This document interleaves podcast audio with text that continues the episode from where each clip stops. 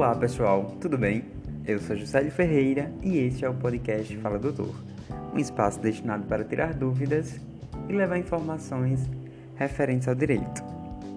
Pois bem, levando em consideração o mês dedicado à mulher, em alusão ao Dia Internacional, qual seja dia 8 de março, tendo por base também a luta travada no contexto de violência doméstica e familiar contra a mulher, achei por bem usar como temática de hoje as medidas protetivas de urgência. Medidas essas trazidas pela Lei 11.340 de 2006, que é a Lei Maria da Penha.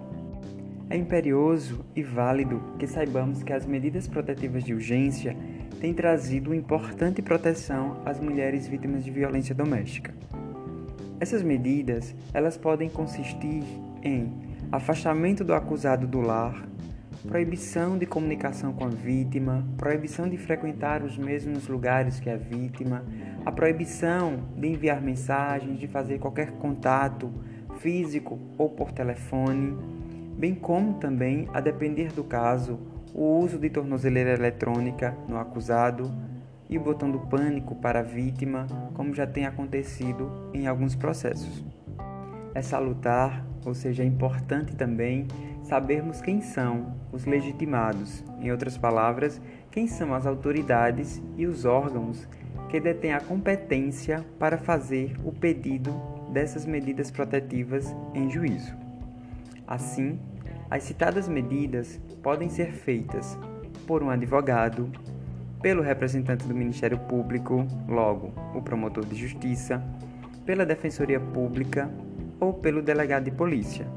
A mulher vítima de violência doméstica tem um rol de possibilidades para buscar ajuda, socorrendo ao órgão ou à autoridade que considerar mais conveniente.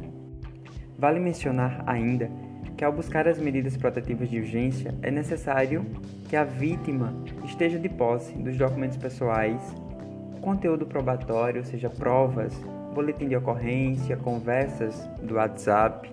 Tudo isso pode ser utilizado para fundamentar o pedido que será feito e tão logo deferido de forma célere pelo juiz.